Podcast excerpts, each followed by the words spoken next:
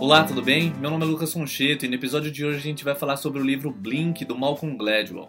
Esse é o terceiro livro que eu resenho dele aqui no canal, os outros dois foram O Ponto da Virada e Outliers, dois best-sellers do Malcolm, dois excelentes livros que eu gostei bastante, e por gostar tanto do autor, eu encaixei mais o Blink no meu cronograma de leitura. O livro é muito bom, gostei bastante e a gente vai falar um pouco dele daqui para frente. O livro Blink vai tratar das decisões num piscar de olhos. São as decisões que a gente toma rápido, sem muita informação e que determinam o rumo das nossas vidas muitas das vezes.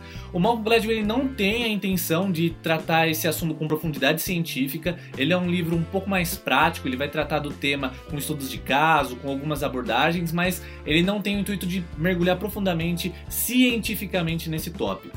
Se você tem interesse de se aprofundar nessa questão, um livro que eu recomendo é do Daniel Kahneman, já foi resenhado aqui, que é o Pensamento Rápido e Devagar, que nesse caso Daniel ele vai com profundidade científica nesses tópicos. Nesse caso, o Malcolm ele vai tratar numa abordagem muito mais prática, com exemplos no dia a dia e mostrar por que a, a gente tem que entender o pensamento rápido e quais as vantagens e desvantagens que a gente tem com ele. O livro ele vai ser baseado no pensamento rápido, no pensamento intuitivo. E para isso, algumas vezes o Malcolm vai falar do pensamento analítico. Vamos só ilustrar para a gente conseguir desenvolver uma linha de raciocínio. Quando o seu pensamento rápido entra em jogo, o seu inconsciente é que está trabalhando. Você não tem consciência daquela tomada de decisão. Mais ou menos como você está dirigindo numa pista, vem um carro na sua direção, você desvia. Você não pensa, está vindo um carro, a velocidade dele é X, ah, o meu carro não tem direção hidráulica ou tem, ele é preparado para isso ou não. Não, você toma uma decisão e essa decisão parte do seu inconsciente. Você não racionaliza ela. Você consegue pensar nela depois, mas ela não entra na sua esfera é, é consciente. Essas são as decisões num piscar de olhos e muitas vezes, todos os dias, a gente toma esse tipo de decisão. É claro que nem todos os dias a gente toma tipos de decisão que definem a nossa vida ou não. Se a gente vai morrer ou não. Mas isso acontece ao longo da nossa vida muitas vezes e é as nossas experiências, é o nosso repertório que garante, que confere capacidade do nosso inconsciente processar e tomar uma decisão inteligente. O Malcolm ele fala da teoria das fatias finas, que basicamente é o seguinte: é muito difícil para o nosso cérebro tomar qualquer tipo de decisão com base em muitas informações. Sempre que a gente tem muita informação, a gente fica muito indeciso, muito confuso e acaba não tomando nenhuma decisão. Isso sempre acontece. Quando você tem muita escolha, você acaba não optando por nenhuma, porque são tantas coisas para você escolher e tantas outras para você abandonar que você acaba ficando perdido. A gente acaba entrando numa sobrecarga psicológica e não consegue decidir. Então, a, a fatiar em pequenos pedaços é basicamente você pegar menos informações, menos dados e tomar decisões inteligentes. Mas isso a gente só consegue fazer quando preparados. É, todo tipo de treinamento de longo prazo, todo treinamento repetitivo condiciona o cérebro inconsciente a tomar decisões mais positivas para a gente. Por quê? Quanto mais você repete uma ação, quanto mais você dá é, condições para o seu cérebro trabalhar, melhor ele lida com situações de emergência. Por exemplo, um bombeiro. Um bombeiro, quando entra numa área de incêndio, ele toma decisões incríveis. Ele está num processo ali instinto, ele parte para cima, ele parte para ação e faz acontecer e faz dar certo. Acontece que ele treinou muito, ele já passou por muitas experiências é, traumáticas e isso condiciona o cérebro a tomar decisões mais positivas. A questão é que fatiar fino é, é um princípio que ajuda a gente a racionalizar, a processar e tomar decisão. Toda vez que a gente abraça muita informação, toda vez que a gente pensa que quanto mais dados a gente tiver, melhor a gente vai lidar, é, isso acaba sendo um engano. O nosso cérebro ele entra em algum tipo de confusão e ele não consegue lidar bem com isso. Tanto é que ele mostra um exemplo no livro sobre alguns médicos que são processados. Um hospital com, contratou um especialista em identificar isso para tentar perceber quais médicos seriam processados por algum paciente num momento futuro.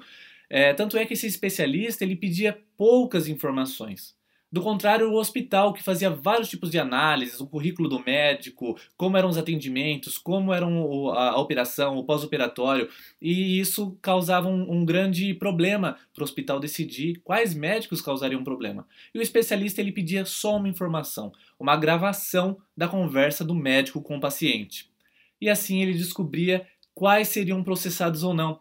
Olha que interessante, ele só percebeu porque ele fatiou fino, esse especialista. E essa fatia fina, o que, que ele identificava? O tipo de diálogo que o médico tinha com o paciente. Quanto menos o médico era simpático, quanto menos o médico se importava ali em palavras, em conversar de forma adequada com seus pacientes, maiores eram as chances deles serem processados. Esse especialista fez a consulta e analisou a quantidade de pessoas que processavam os médicos. E ele acertou em quase todas as vezes. Os médicos eram processados na medida que eles descuidavam da atenção ali pessoal que eles davam aos seus pacientes. Um outro caso que ele conta é de um sujeito chamado Warren Harding, que estava numa barbearia, e nessa barbearia tinha um cara do lado dele, um assessor político, que olhou para esse cara, para esse Warren Harding e falou: Meu, esse cara ele é muito simpático.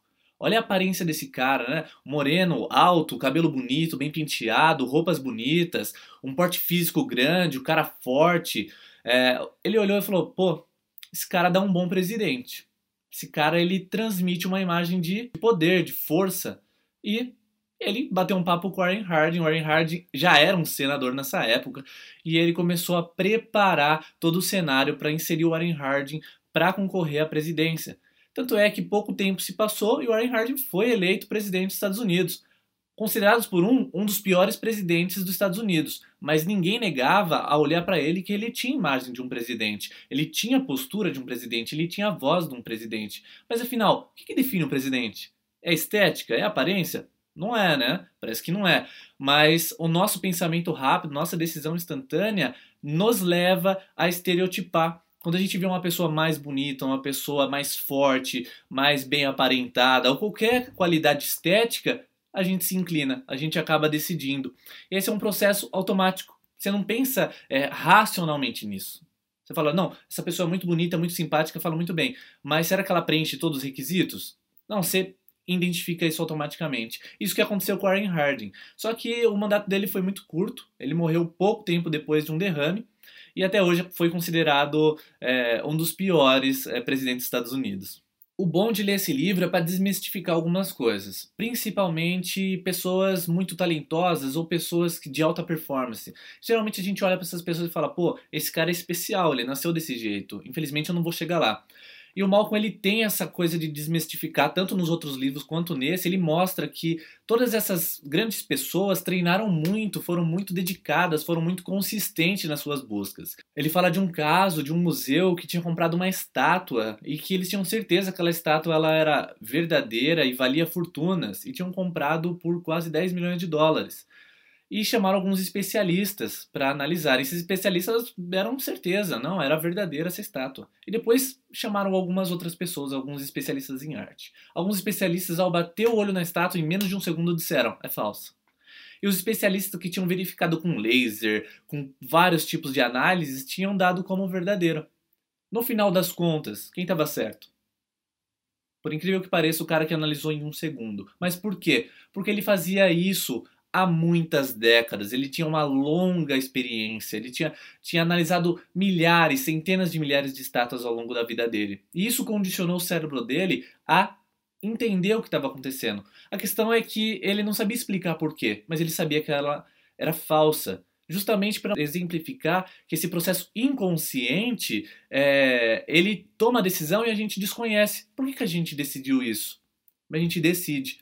E essa decisão ela é baseada em muitos fundamentos, muito, re, muitos repertórios, muitas informações que a gente tem acumulados ao longo do tempo, ao longo da nossa vida.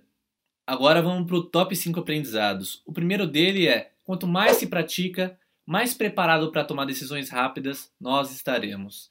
Isso é um fato, eu, é uma coisa que eu já estou acompanhando em vários livros, esse tipo de raciocínio dos autores, esse tipo de dado tirados de grandes empreendedores, grandes atletas. Quanto mais você pratica, quanto mais você se esforça, quanto mais empenho você coloca em alguma coisa, no longo prazo, melhores decisões, mais rapidez de raciocínio, melhor repertório você desenvolve. Segundo aprendizado, quanto mais opções, mais dúvidas.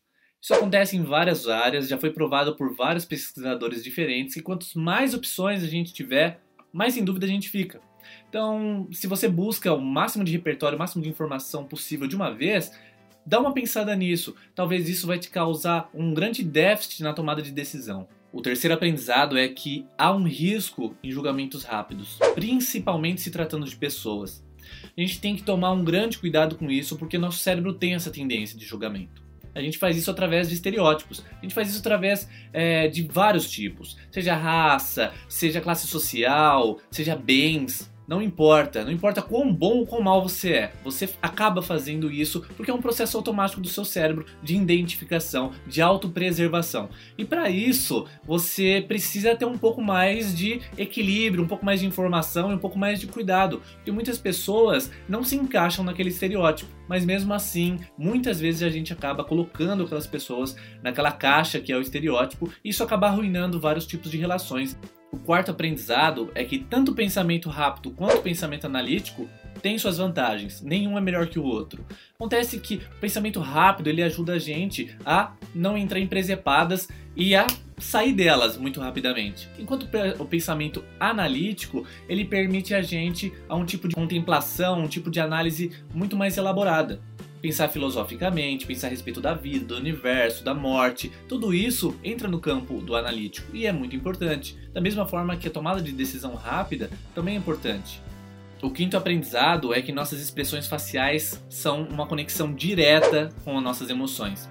É, isso daí foi um trecho muito bom, é uma sessão que o Malcolm dedica a essa área, são especialistas que decifram a, as nossas expressões faciais e como elas mostram o que a gente sente. Até as pessoas mais fortes, mais rígidas ali, que não expressam sentimentos, transmite através de microexpressões o que elas sentem. Tanto é que às vezes você encontra uma pessoa, um amigo ou um parente, e você percebe que ele está com o rosto um pouco mudado, mas você não pensa conscientemente nisso, você simplesmente olha e fala: O que, que aconteceu? Você está bem? Está passando mal?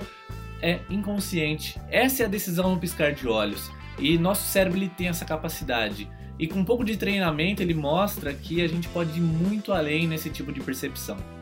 Gostou? Semana que vem tem mais um podcast com mais um livro. Tchau!